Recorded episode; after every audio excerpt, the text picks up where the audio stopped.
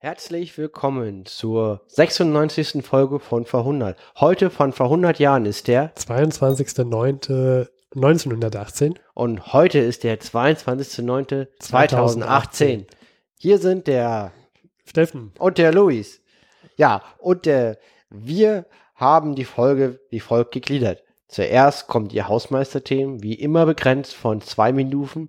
Steffen hat seine Ich Eieruhr habe sie heute wieder dabei. schon poliert, er hält sie schon einfach gebannt und äh, begrenzt damit unsere Redezeit auf nur zwei Minuten, weil Podcaster reden so Ja. viel über sich selber. Wie wir merken, ist es auch notwendig. Ja, und deswegen haben wir die Eieruhr und begrenzen uns auf zwei Minuten, weil ihr merkt jetzt schon, wie lange ich nur über dieses Thema rede. Danach kommen wir zu dem, warum wir eigentlich alle hier sind, auch ihr, liebe Zeitreisende, wir reisen in die Vergangenheit. Wir reden über die wichtigsten Meldungen aus der Zeit von vor 100 Jahren in den letzten zwei Wochen, nämlich das Delta zur letzten Folge.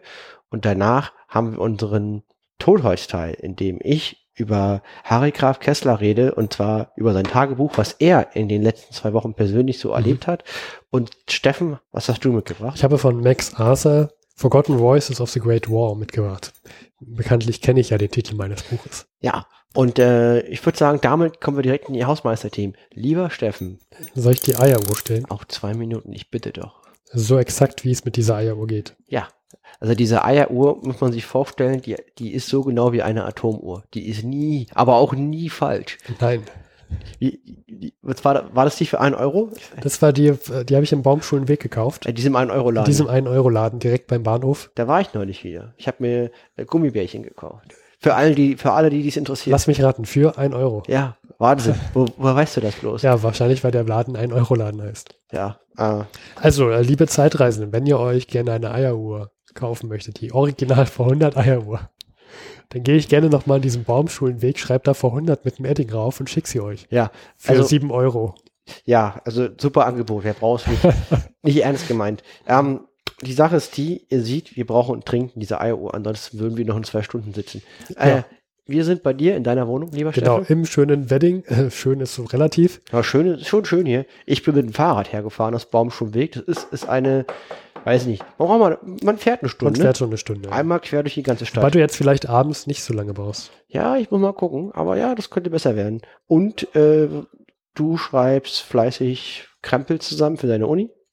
Für die Uni, genau. Und es, äh, wir, wir haben ja noch demnächst ein anderes Projekt. Ob wir daraus einen Podcast machen, wissen wir noch nicht. Genau, weil wir bereiten schon die nächste Stufe vor, weil wir ja hier mindestens ein Jahr Pause machen. Auch ob daraus ein Podcast wird und was das ist, Wir starten Projekte und gucken mal, was daraus wird. wir wissen es nicht. Und äh, ich habe einen neuen Job seit zwei Wochen, läuft alles super. Super, da, ja, die, wir haben die Eieruhr gehört. Hm? Und damit kommen wir, denke ich mal, zu den nächsten Teilen. Ja, kommen wir zu den Ereignissen von vor 100 Jahren. Am 11.09. hält der große deutsche Kaiser Wilhelm II. eine Rede vor Grupparbeitern in Essen. Er fordert die Arbeiter zum bedingungslosen Durchhalten auf. Ja, ich finde, das ist kurios. Das gehört zu der Kommunikation nach außen gerade. Wir haben ja vor 100 Jahren gerade die Situation, dass es drunter und drüber geht im Deutschen Reich, vor allem im, im, in der Heimat, sage ich mal. Wir haben ja sehr viele Leute, die da hungern und äh, sehr viele Einsparungen haben. Man hat ja das Gefühl, dass äh, man teilweise schon die Schuhe auf isst. Mhm. Es gibt ja diese berühmten ähm, Barfuß-Empfehlungen. Man soll im Sommer doch bitte barfuß laufen Ja, auch in Städten. Und ähm, auch an der Front gibt es ja seit dem 8.8. mittlerweile immer wieder weiter rückwärts. Man hat jetzt schon die Hindenburg-Linie äh, passiert, also sich wieder Mhm. zurückgezogen von deutscher Seite aus. Und jetzt kommt da der deutsche Kaiser Wilhelm II., der sich vor den Grupparbeitern in Essen hinstellt und sagt, wir müssen durchhalten und das bedingungslos. ja, also ich finde, was soll er machen? Was, also er hat ja keine andere Option. Er kann ja nicht sagen, halte nicht durch. Okay, aber dann, einen Tag später, dann haben wir da den Vizekanzler Friedrich von Payer und der hält jetzt eine Rede im Deutschen Reichstag. Und ich meine auch aus seiner Sicht sollte mittlerweile auch erkennbar sein, dass es so vielleicht nicht weitergeht. Aber er stellt sich hin und sagt, wir können, also deutsche Friedensbedingungen nur, wenn eine Annexion Elsass-Lothringen und äh, die Umwandlung Belgiens in einen dem Deutschen Reich verpflichteten Staat äh, möglich ist. Ja, dass man da immer noch nicht wegkommt, ja? Ja gut, ich meine, rückwirkend ist das aber auch sehr einfach zu sagen, dass das klar sein muss. Weil ich meine, diese Entwicklung, dass die Offensive gescheitert ist, dass zurückgeht, das ist ja relativ neu. Das ist ja erst seit wenigen Wochen der Fall. Und der Krieg geht schon seit vier Jahren. Ich finde es jetzt nicht, ähm, ich kann mir schon vorstellen, wenn man jetzt in der Zeit lebt, mhm. und dieser Krieg schon seit Jahren vor sich hingeht, und Schlachten werden gewonnen, Schlachten werden verloren, dass man irgendwann abstumpft und das gar nicht mehr verarbeiten kann und dann sozusagen den finalen Stich gar nicht sieht, sondern immer denkt, es geht immer irgendwie weiter. Äh, das deckt sich auch mit dem, was an Harry Graf Kessler. Also die ja. ja. Du meintest ja letztes Mal, Harry Graf Kessler hat sich mehr mit der Ostfront beschäftigt, als jetzt mit dem Zurückschreiten im Westen. Ne? Genau, also klar, denen war schon klar, dass militärisch der Krieg nicht zu gewinnen ist. Aber die, die Annahme, dass der Krieg noch nicht entschieden ist, weil eine Revolution kann auch genauso gut in Frankreich ausbrechen, ist gar nicht mal so verkehrt. Und daher ähm, finde ich, sollte man da auch, auch so ein bisschen, es ist schwierig, das aus heutiger Sicht nachzuverziehen, mhm, mhm. sofort den Trend zu sehen, dass jetzt Schluss ist. Ja, ich meine, klar, aus der heutigen Sicht, ne, man sieht diesen 8.8., da, der ja auch als, als, ich glaube, als schwarzer Tag oder genau. so bezeichnet wurde von äh, Ludendorff, meine mhm. ich. Und dann, es, es geht eigentlich mit jeder Meldung, die wir in den letzten Wochen hatten, immer nur noch weiter zurück. Und dann stellen die sich diese Oberhäupter aber immer noch da vor diese Arbeiterschaft und im Reichstag hin und sagen, ja, durchhalten, Annexion und oh. Aber ich meine, bekloppte Politiker haben wir heute auch. Das stimmt. Das ist wahrscheinlich eine, äh, hm, das wird wahrscheinlich immer so sein. Ja. Aber gut. Ähm, aber ich finde es interessant auf der anderen Seite, als Vorgeschichte hatten wir schon mal ähm, Österreich. Mhm. War das auch der, der Kaiser Karl I., der sich damals hingestellt hatte und so eine Art hinter dem Rücken ja. von dem Deutschen Reich. Die Sixtus-Affäre. Genau, die Sixtus-Affäre. Der wollte sozusagen schon mal so einen kleinen Frieden aushandeln. Ja, ja. Und da wurde er vom, vom äh, Kaiser Wilhelm wahrscheinlich auch von der obersten Heeresleitung ähm, massiv zur Sau gemacht und sollte sich auch dann dem Deutschen Reich unterordnen. Und es war eigentlich klar, dass er nichts mehr zu verkünden hatte und jetzt nur noch eine kleine Nummer neben dem Deutschen Reich spielen soll. Weil er halt offensichtlich gelogen hat. Also er hat halt seine, seine Souveränität, seine, seinen, seinen, seinen, seinen Ruf ruiniert, weil er halt gelogen hat. Er hat halt seine Truppen zum Kämpfen aufgefordert, aber hinten rücks mhm. diesen Frieden versucht zu erwirken, was halt, so wie er es gemacht hat, ist es halt dann schwierig, ernst genommen zu werden, ja. wenn jemand sein, sein Arsch hinhält, vorne an der Front. Ja. Und in einer Situation, in der jetzt am 11. und am 12. sich die, ja, also zum einen der Kaiser Wilhelm II. und als auch der Vizekaiser vor dem deutschen Volk, wenn man so möchte, hinstellt und sagt, ähm, erstens bedingungsloses Durchhalten, zweitens Annexion von Elsass-Lothringen und Umwandlung Belgiens in einem dem Deutschen Reich verpflichteten Staat, die fordern das und jetzt kommt am 14.09. Kaiser Karl I. von Österreich und sagt, ähm, ja, also wir müssen jetzt hier eine Friedensnote veröffentlichen und zwar an alle, in der wir einen Verständigungsfrieden herbeiführen müssen. Finde ich ein krasses Ding. Und ja, der, der Kaiser Wilhelm II. hat das mal wieder so aufgefasst, dass er ähm, da auch leicht verraten wird und der fand das nicht so gut. Kann man auch verstehen. Finde ich jetzt auch, man, man, man, man muss in so, so, so einer Situation, das kann jeder, der Projektarbeit macht, man sollte sich mit seinen eigenen Verbündeten abstimmen. Ja. Und nicht nach außen in, in manchen Fällen der Kunde unabgestimmte Aussagen treffen. Das ist immer sehr unglücklich. Ja. Man sollte sich im eigenen Team einig sein. Also wenn schief läuft, dann ähm, muss man entweder zur anderen Partei rüber wechseln oder man muss halt mit der eigenen Partei gerade ja immer noch den Kurs halten. Genau. Wenn man wechseln will, dann muss man es auch durchziehen. Da ja. gibt es keinen Weg zurück. Das, also entweder das wechselt er zu den Alliierten oder er probiert jetzt, hält jetzt weiterhin den Hintern zum das, Kaiser Wilhelm. Genau. Das kann ich aus eigener Erfahrung sagen. Mit einer Wechselabsicht, das kann man nur einmal machen. Und das muss man auch durchziehen. Ja. Weil danach ist der Ruf ruiniert, man ist sozusagen verbrannt ja. und dann ist Schluss. Und ich dachte eigentlich, dass er mittlerweile schon kapiert hat, dass sein Ruf jetzt schon beschädigt ist, aber nein. Aber vielleicht sagt er sich auch, also Österreich-Ungarn, das sagen ja auch die Zeitgenossen und Harry Graf Kessler wirkt extrem erledigt. Vielleicht sagt er sich auch, ich habe hier eh nichts zu verlieren. Das kann auch sein, ja. Und, und äh, ich, ich denke mal, so wird er nicht denken, weil sonst kann er seinen Job nicht gut machen als österreichischer Kaiser. Er wird denke ich, trotzdem keine andere Option sehen und versuchen, Mhm. das irgendwas zu machen. Na, na gut, man, man steckt nicht mit drin.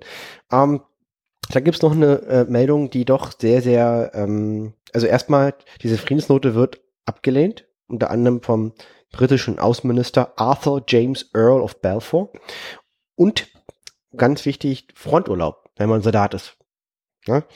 Ähm, Fronturlaub ist knapp und selten und immer das Ziel von allen Soldaten. Wobei die kriegen dann auch nur ein, zwei Wochen. Und das muss man sich vorstellen, es dauert schon eine Weile, von der Front dann nach Hause zu kommen und wieder Mhm. zurück. Also die sind immer nur wenige Tage da. Und es gibt viele Soldaten, die ihre Familien seit einem Tag nicht mehr gesehen haben. Und jetzt Seit einem Tag. einem Jahr. Achso. Und jetzt gibt es eine neue Meldung der obersten Heeresleitung, nämlich Steffen. Äh, erzähl du es bitte. Und zwar, es gibt keinen Urlaub mehr. Es kann kein Urlaub mehr ge gewährt werden. Denn ähm, die Trans Transport, die Logistik wäre nicht da. Ah, ja. Das ist, ähm, die Züge sind überlastet. Es sind zum Beispiel 25.000 kampfunfähige Soldaten auf dem Weg in die Heimat. Und ähm, es kann einfach kein Urlaub gewährt werden, weil die, der Platz in den Zügen nicht ausreicht.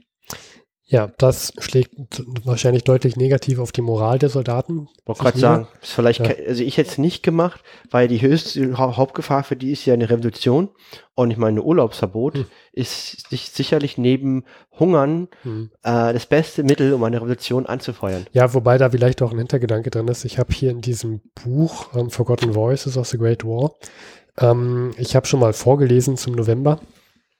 Ähm, ja, vielleicht war das auch eine Meldung von Oktober, ist auch egal. Jedenfalls wurde ein, ein deutscher Soldat äh, dort, ähm, also ein deutscher Soldat hat seinen Bericht dort, ähm, ich habe gerade Wortfindungsschwierigkeiten. Ihr wisst, was ich meine. Da steht die Aussagen vom deutschen Soldaten drin. So. Und er meinte, dass er kurz vor Ende des Krieges nach Frankfurt äh, fuhr. Er hatte Urlaub. Ähm, und da wurde ihm erstmal bewusst, wie schlimm die Lage überhaupt in der Heimat ist, dass die Leute wirklich ähm, nichts mehr zu essen haben und dass sie aus dem Krieg raus wollen. Das hat er an der Front gar nicht, gar nicht bewusst wahrgenommen. Äh, er ist dann nach seinem Urlaub wieder ähm, zur Front zurückgekehrt und fühlte sich, und das steht da so wir- wirklich, wirklich, drin, bei all seinen Kameraden, bei all dem Dreck und den ganzen Läusen fühlte er sich überhaupt erst wieder zu Hause.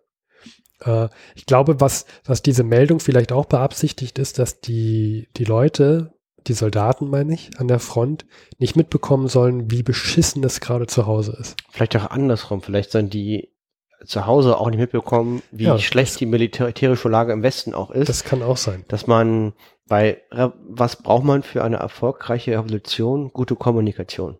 Deswegen haben wir ja heutzutage diese ganzen Überwachungsdiskussionen äh, von irgendwelchen Geheimdiensten, die halt irgendwas einsehen wollen, gerade im Nahen Osten oder auch in Asien, weil man muss ja irgendwie kommunizieren und eine, eine gute Abstimmung durchführen, wenn man also wenn man marodieren möchte. Und denk mal, wenn man keinen Urlaub kriegt, Ja. ist, ist marodieren auch schwierig. Aber da hat mich dann noch gewundert in dem Bericht, da schreibt er, dass ähm, ein paar seiner Kameraden kriegen Briefe und da steht es auch drin, wie schlecht gerade die Situation sei und dass die Leute aus dem Krieg raus wollen. Und da habe ich mich gefragt, wie sowas noch durchkommen kann. Ich hatte gedacht, dass da die Zensur besser durchschlägt, aber vielleicht können die auch gar nicht so viele Briefe verarbeiten. Ich wollte gerade sagen, es ist vielleicht auch ein Verarbeitungsproblem. Also Mhm. ich denke mir, wenn, wenn die Kacke am Dampfen ist, kriegst du den Deckel da auch nur beschränkt drauf, um es mal auf Deutsch zu sagen. Dass, Mhm. wenn die da alle am Hungern sind, die, das kannst du doch gar nicht geheim halten. Das, ja, wahrscheinlich, ja. Also wie willst denn du, das sind ja, die, ich glaube, die haben, oh, jetzt frag mich, sag mal, aber ich würde schon wetten, dass in der Größenordnung von sechs bis sieben Millionen Soldaten im deutschen Heer dienen. Nagelt mich nicht fest, können noch ein paar Millionen mehr oder weniger sein, aber als Größenordnung, Mhm. so zehn Prozent der Bevölkerung werden im Heer sein, zwar im Zweiten Weltkrieg so, müsste im Ersten auch sein. Und wie willst, will man diese Masse an Leute abschirmen von der Bevölkerung? Ja, Das geht nicht. Das, das, das kann ein Apparat gar nicht leisten. Ja, ich hätte nur gedacht, dass wahrscheinlich mittlerweile nach vier Jahren Krieg die Bevölkerung schon so darauf konditioniert ist, nicht mehr Mhm. negative Stimmung in Briefen zu schreiben. Mhm. Also, dass sowas immer noch durchkommt, wundert mich halt. Aber ist okay, es ist ja auch nur so ein Bericht eines Einzelnen. Vielleicht kam auch dieser, vielleicht kamen einzelne Briefe auch durch. Oder vielleicht hat irgendein anderer den Brief mitgebracht aus dem Urlaub. Ja, gut, das kann auch sein. Ja. Wer weiß. Ja, genau. Äh, k- Kommen wir zum Schluss noch zu einer sehr kuriosen Meldung. Die, Genau. fand, ich, die fand ich super. Die ist vom 9.9.1918. Und zwar wird, ähm, Ja. gibt es einen Beschluss des äh, zuständigen, zuständigen Regierungspräsidenten. Der scheint schwer beschäftigt zu sein, der gute Mann. Ja, und der, der, hat eine wichtig, die wichtigste Aufgabe. In diesen schweren Zeiten gibt es ein Problem. Und der Regierungspräsident, der hat das Problem erkannt und erfolgreiche Maßnahmen eingeleitet, dieses zu lösen. und zwar nach vier Jahren Krieg muss man jetzt auch mal auf die Idee kommen, dass französische Ortsnamen im Deutschen Reich durch deutsche Namen ersetzt werden sollten. Gott sei Dank ha, gibt es diesen Menschen. Ja. Ohne ihn wäre das Land gar Ja, nichts. und besonders, also so eine Meldungen, die haben wir am Anfang unseres Podcasts mal vorgelesen, auch mit Russland. Da Ja. haben die Russen, die haben ähm, äh, teilweise dann irgendwelche deutsch klingenden Städtenamen Mhm. umbenannt. Auch die Amerikaner, die ja auch noch nicht so lange im Krieg sind, Ja. haben das jetzt auch vor kurzem gemacht. Und dieser Regierungspräsident sagt jetzt, dass französisch klingende Ortsnamen im Deutschen Reich jetzt durch deutsche Namen ersetzt werden. Und das steht hier drin, wie welcher Ort jetzt drin steht. Nur als Beispiel. Zum Beispiel Viel Spaß beim Vorlesen. ich, hm. der Ort Monjor wird jetzt umbenannt in Monschau. Oder Surob, Surobrot wird umbenannt in Surobot. Ich meine, das Surbrot ist, äh, wird geschrieben wie auf Englisch Sour, Sour Cream mit OU und das O wird weggelassen, ist einfach nur noch ein U. Oder Ja. es gibt einen Ort, der heißt Udler mit OU, O-U-D-L-E-R E und wie würde man sowas wohl richtig germanisieren Der, der, dieser Ort wird jetzt genannt Odler. ohne U? Das ist eine richtig gute Germanifizierung. Genau. Der Verhunder Podcast applaudiert und findet diese Maßnahme sehr Sehr kurios. sinnvoll. Und dieser Mensch hat sich seine spätere Pension hart, Hart verdient. ja, ich gönne Ja. sie ihm. Nicht. Ja, so, so viel dazu. Ich würde sagen, kommen wir zum Totholzteil. Genau. Ich fange an mit Harry Graf Kessler. Wer kennt ihn nicht, den James Bond vor 100 Jahren? Genau, er ist in der Schweiz, um Kulturpropaganda zu betreiben. Ein Tausendasser. Sasa. Der versucht mit reichlich ausgestatteten Finanzmitteln die öffentliche Meinung der Schweiz im Sinne der Mittelmächte positiv zu beeinflussen und gleichzeitig sein zahlreiches, hervorragendes internationales Netzwerk aus intelle- intellektuellen Künstlern und generell wichtigen Menschen zu nutzen, um Kontakt nach außen zu halten, um mögliche Friedensbedingungen auszuloten. Luis liest das nicht ab. Ja, äh, richtig. Er ist in der Schweiz und ich erzähle euch immer, was er in den letzten zwei Wochen in seinem Leben so gemacht hat. Mhm. Äh, sozusagen das Status der letzten Folge. Er ist in der Schweiz, trifft sich mit einem Rechtsanwalt Thalberg und überlegt mit ihnen, die reden darüber, wie ein Frieden möglich wäre. Muss man diesen Rechtsanwalt Thalberg kennen? Ich habe ihn nicht gefunden. Gut. Ähm, die Idee ist, oder die Meinung von diesem Talberg ist, äh, ich habe zwei, drei Meldung, Meinungen dieser Art und einfach nur so für euch als ähm, Idee, wie, wie die Zeitgenossen gedacht haben, wie man denn zu einem Frieden kommen kann. Er sagt, Parlament, Parlamentarisierung, volle Entschädigung für Belgien, für, für Belgien und Revision der östlichen Friedensschlüsse. Ach so, ja. Das klingt ziemlich logisch für mich. Also, dass man halt sozusagen, also Monar Abschaffung der Monarchie, Mhm. ähm, dann Revision des Frieden von Brest-Litovsk, Mhm. dass ja, diese Einflusssphäre im Osten beschränkt wird. das ist eigentlich eine schlaue Maßnahme, finde ich. Ja, das, das äh, wird noch mal so ein bisschen, das, das erhöht dann auch noch mal so ein bisschen die Akzeptanz und so ein bisschen dieses öffentlich stellen. Genau. Und Mhm. äh, Entschädigung an Belgien für die verursachten Schäden. Dass man dieses Rape Ja. of Belgium, dieses, Ja, dieses ja. Propagandading nutzt. Klingt sinnvoll, hat A das Problem, es ist offensichtlich politisch im Reichstag noch nicht opportun, weil man ja nach vier Jahren Krieg hat man nichts vorzuweisen. Und die Entente wird sich sagen, wir, wir gewinnen doch den Krieg hier sowieso, wir nehmen alles. Gerade die Franzosen, die, die wollen Rache. Ich bin auch sehr gespannt, wie ein Kaiser Wilhelm II. die Parlamentarisierung weiter fortschreiten möchte. Ja, gar nicht. Also Parlamentarisierung heißt, Kaiser Wilhelm II. ist Geschichte. Ja, genau. Das wird er kein, da wird er kein, also, ja, wobei, es könnte auch vielleicht so eine, Der englisches Modell, dass, Ja. dass er vielleicht noch ein bisschen Blumen gießen darf. Ja. Irgendwo. und äh, öffentlich Hochzeits, also Steuergelder für Hochzeiten ausgeben. Ja, darf. das kann noch sein. Ja, richtig. Dann trifft er sich am gleichen Tag mit einem Herr namens Kippenberg, wie die Kippe zum Rauchen. Das ist ein sehr schöner Name. Der war Aufklärungsoffizier und der gibt nochmal seine Meinung zur militärischen Lage im Westen. Zitat. Hält eine neue Offensive im Westen für ausgeschlossen. Wir hätten nicht mehr die Kräfte. Der Plan in hohen militärischen Kreisen sei, sich kämpfend bis an den Rhein zurückzuziehen. Man rechne, dass das drei Jahre dauern könne. Offensiven in Italien und Asien seien immer noch möglich. Okay. Ich finde, das ist keine tolle Aussicht, noch drei Jahre lang sich äh, das, das, das Ding weiterkämpfen zu müssen, sich bis zum Rhein zurückzuschieben Ja, und dann noch in Asien weiter vorzudringen. aber aus Tagesbetrachtung vor 100 Jahre Vergangenheit Ja, ja, wüsste ich jetzt nichts, was ich dagegen argumentieren kann. Aber es klingt trotzdem nicht sehr schön. Nee, Ne? Also, dass das Ding noch drei Jahre weitergeht. das ist das, ist das was die, ähm, was, was der Militär dazu gesagt Ja, hat. vor allem, da ist auch immer nur diese militärische Sicht dabei. Ne? Diese, Mhm. wie lösen wir das Ernährungsproblem, steht da nicht drin. Ne? Richtig. Da, da, da sagen die immer, äh, da ziehen sie immer die, die Trumpfkarte der Osten. Ja, Man hat ja jetzt Super. Frieden und die müssen jetzt ganz viel essen. die müssen jetzt liefern. Ja, das ist ja das, was Die werden sich auch freuen, dass die das Deutsche Reich durchfüttern Die haben ja selber eine Hungersnot, genau. Ja. Das ist ja genau das Problem dabei, weil die haben selber eine Hungersnot. Das ist ja der Strohhalm, an den die alle greifen. Äh, ich spring weiter. Also er beginnt halt seinen Aufenthalt in der Schweiz und reist wieder zurück nach Berlin.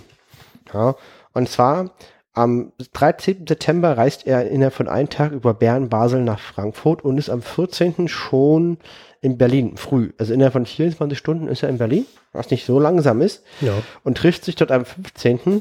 mit Georg Bernhard. Das ist ein Journalist, der war gegen die Nazis, ist 44 in New York verstorben, musste emigrieren, hat auch eine Auslandszeitung geschrieben über die Nazis, hat die reichlich kritisiert, scheint ein guter Kopf zu sein. Und ähm, die unterhalten sich auch wieder über die politische Wetterlage. Abends Georg Bernhard getroffen. Und zwar der aktuelle Reichskanzler ist Hertling. Und das Zitat von diesem Georg Bernhard ist über Hertling, Zitat. Damit ist Hertling die Mehrheit im Reichstag entzogen und sein Sturz fast sicher. Wenn Hertling stürzte, stünden zwei Lösungen zur Wahl. Entweder ein reines Mehrheitsministerium, in das außerdem Stresemann eintreten werde, oder ein Konzentrationsministerium mit Einschluss der Rechten.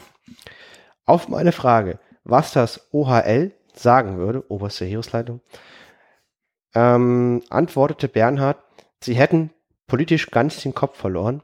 Ludendorff möchte lieber heute wie morgen Frieden schließen und Hindenburg werde als Staatssekretär in das neue Ministerium eintreten, um ihm verfassungsmäßig einen politischen Einfluss zu sichern. Ähm, und ähm, dann reden die noch ganz lange weiter und Harry Kessler sagt zum Schluss, also dieser Prozess, der da beschrieben würde, diese Zukunft klingt sehr bitter. sagt er. Ja, Harry Kessler. Ja. Und er sagt, dass der Bernhard diese, diesen Prozess der Parlamentarisierung, also diese Entmachtung der Monarchie zu irgendeinem Punkt, entweder, dass er noch Blumen gießen darf oder komplett flüchten muss, äh, hält er hier an der Stelle für eine vollzogene Tatsache. Also dieser Bernhard. Und Harry Craig Kessler nimmt es nur auf und gibt es nur wieder. Mhm. Er sagt halt nur, wenn das so kommt, das klingt bitter. Ich habe gerade einen Stift runtergeworfen. Und er schreibt, das ist sein letzter Eintrag, ein drei Seiten langer Tagebucheintrag. Zitat, "Po- politisch sind wir jetzt in der größten Krise des Krieges. Also das ist eine interessante, also eine korrekte Einschätzung aus heutiger Sicht. Ähm, dann einen Tag später ganz viele Unterhaltung. Er schreibt sehr viel, weil er eben diese Zeit für sehr wichtig erachtet. Zitat, das fand ich sehr, sehr interessant im- unter dem Lichte, was 20 Jahre, 25 Jahre später passiert. Zitat, wir brauchten zwar den Frieden, aber noch nicht so, dass wir einen Scheidemann-Frieden anzunehmen, anzunehmen nötig hätten, der als Rückschlag noch dazu eine ungeheure antisemitische Welle gegen diesen in Anführungsstrichen Judenfrieden erzeugen würde. Das ist, ja, das ist ja interessant, dass das da drin steht. Da steht er so drin. Da ist natürlich sofort mein Auge hängen geblieben. Ja. Also, meine Harry Graf Kessler, also der schießt schon Streufeuer. Ja. Das heißt, da steht sehr viel wirres Zeug drin, was auch falsch ist. Also, das ist auch eine, da, dadurch, dass er so viel schreibt, kommt auch mal so ein Satz zustande. Nur er sieht es halt auch ganz klar, dass wenn, dass wenn ein schlechter Frieden geschlossen wird, der zum Nachteil des eigenen Folgen ist, Folgen ist, dass das zu einer antisemitischen Welle, Welle führen kann. Also, man sagt ja immer, ein blindes Huhn findet auch mal ein Korn, aber also das ist, also der Harry Graf Kessler ist kein blindes Huhn mehr, der so oft wie der Körner pickt. Ja. Das, äh, sagen wir mal so, er ist vielleicht auf einem Auge blind. Also, was vielleicht die Erkenntnis daraus ist, dass dieser Judenhass in Bezug auf schlechte Ereignisse schon da war und nicht empfunden Mhm. wurde, sondern Mhm. der war schon da. Und der wurde nur geschickt später genutzt. Gut, der, also du hast ja, das, dieser Antisemitismus, der begann ja nicht erst nach dem Ersten Weltkrieg, der war ja schon die ganze Zeit Ja. da. Ne? Ähm, auch in der Front gab es so, gab es Vorfälle. Mhm.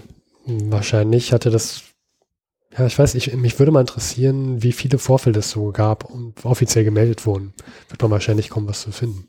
Ja, er hat ja auch die deutschen Juden beschrieben an einer Stelle, ich kann mich nicht mehr ganz erinnern, ja, und und, und als, als sehr ähm, erfolgreich und sehr mehrsprachig.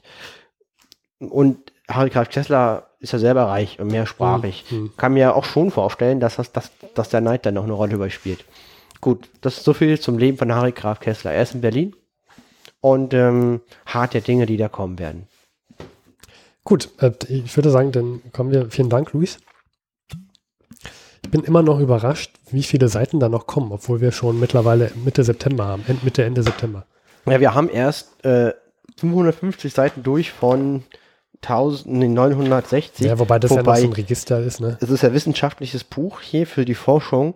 Das heißt, die Anlage ist dementsprechend, aber das Buch geht selber noch bis zum Seite 716. Also da kommen noch 200 für, äh, das sind ja nur drei Monate von zwei Jahren, die es insgesamt abdenkt. Ja, ja, ist halt so. Da, Aber ich finde es auch interessant, was sich da für Mühe gegeben wurde. Also dieser Anhang hat es ja auch in sich. Bist du dem, hast du den mal durchgearbeitet? ja, ich hatte auch durchgelesen und das sind ja auch neun Bände. Wahnsinn. Also ich, ich, habe mir überlegt, die anderen mal zu holen. Ich hoffe, ich komme mal dazu. Aber es war so, nur Welcher Verlag ist das? Das ist der Gotha Verlag, Ja. der der Herr der Ringe rausbringt. Aber ich denke mir, das garantiert noch irgendwie querfinanziert, weil da muss ein ganzes Team einen sehr langen Zeitraum dran gearbeitet haben. Spricht man das so aus? Ja, guter. Also wir haben die Ausgabe verlinkt, können Sie nur empfehlen. Sie ist, ähm, wir haben auch bei Amazon eine Rezension geschrieben. Ich habe eine geschrieben, sie ist klar nur für Fans, weil also das muss man schon echt mögen. Äh, Auch, also ich finde es ziemlich schwierig, das am Stück zu lesen. Diese zwei Wochen Dosen vor jede Folge, das passt echt gut. Nur für Und- Harry Graf Kessler Fans.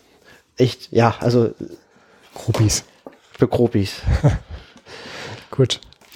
Äh, apropos Groupie, ich habe ja ein, ein Buch von Max Arthur. Das ist ja schon das zweite Buch. Du bist ja Max Arthur Gropi. Genau. Weil ich bis heute nicht weiß, wie der, äh, wie der so ist, ehrlich gesagt. Aber gut. Ähm, ja, Forgotten Voices of the Great War. Es werden ähm, Berichte von Überlebenden des Ersten Mhm. Weltkriegs gesammelt. Es wurden gesammelt, auf Kassette aufgenommen und hier niedergeschrieben. Übrigens, ich kann immer nur wieder sagen, es gibt das auch als Hörbuch. Kauft es euch, wenn ihr möchtet. Ähm, ich habe hier nur zwei, zwei Berichte. Eins von dem Battle of St. Mihir.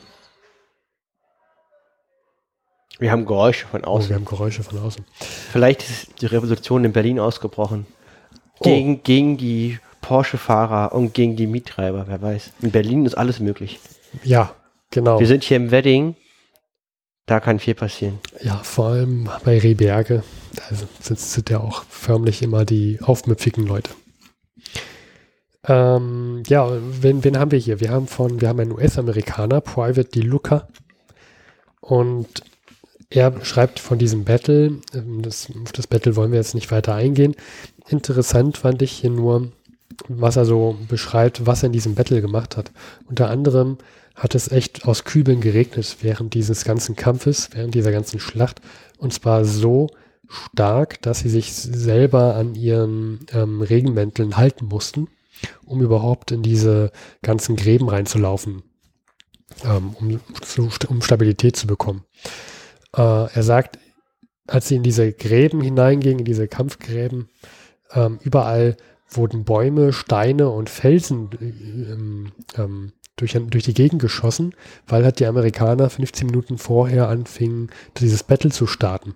Da fand ich es auch interessant, dass er da so schreibt, dass sogar Bäume und, und äh, Steine und richtige Felsen durch die Gegend geschmettert wurden. Ne? Krass. Also was für eine Wucht da auch ähm, war. Und dann gibt es hier einen Bericht, ähm, das hat mich sehr erinnert an ähm, Im Westen nichts Neues. Äh, ich weiß nicht, du hast es auch mal gelesen, das Buch, ne? Ja. Äh, kannst du dich da noch so ein bisschen dran erinnern, wie da die, die der ist ja aus der Ich-Perspektive geschrieben von diesem Paul, mhm. ähm, wie er so beschreibt, wie er in der Schlacht sich verhält, dass er da gar kein Mensch mehr ist, sondern nur noch wie so ein Tier und oder wie eine Maschine einfach nur mhm. noch funktioniert und ähm, wie er gar nicht weiß, was seine Hand macht, die macht es einfach. Die, mhm. die nimmt halt die Granate, schmeißt die dahin und ähm, dann hat die andere Hand schon den Spaten in das Gesicht seines Opfers gestoßen und so weiter. Mhm. Und so einen Moment beschreibt er hier. Äh, er sagt, er bekam den Fe Befehl, aus seinem Graben herauszuspringen und ähm, auf die Deutschen zuzustürmen. Und die Deutschen haben das auch, auch diesen Befehl gerade bekommen, sodass sie ähm, mit weniger Fuß Abstand aufeinander zurannten. Und ein Deutscher kam auf ihn zu, er beschreibt hier, dass er sechs Fuß hoch war. Und er weiß gar nicht, warum dieser eine auf ihn zugerannt kam, aber er kam auf ihn zugerannt. Und ähm, er wusste gar nicht, was er machen sollte.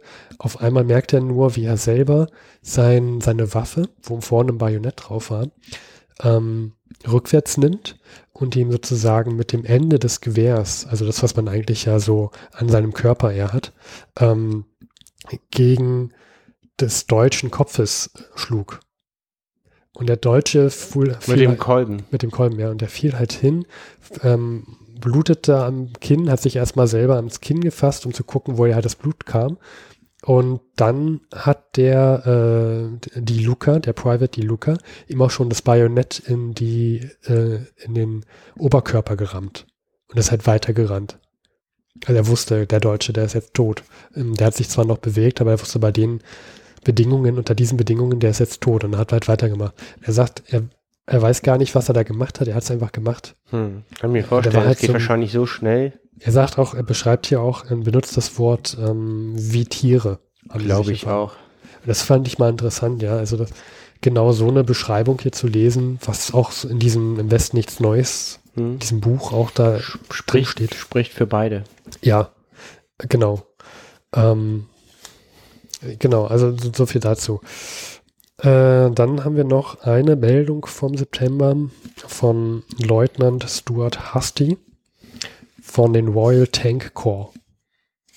Was meinst du? Der Name sagt, was er wahrscheinlich bedient hat, für, ein, für was für ein Gerät? Ein Panzer. Ein Panzer, genau. Und er sagt, es gab halt während dieser Schlacht, ähm, die waren schon hinter der Hindenburg-Linie, und sie haben halt wieder mit Panzern angegriffen.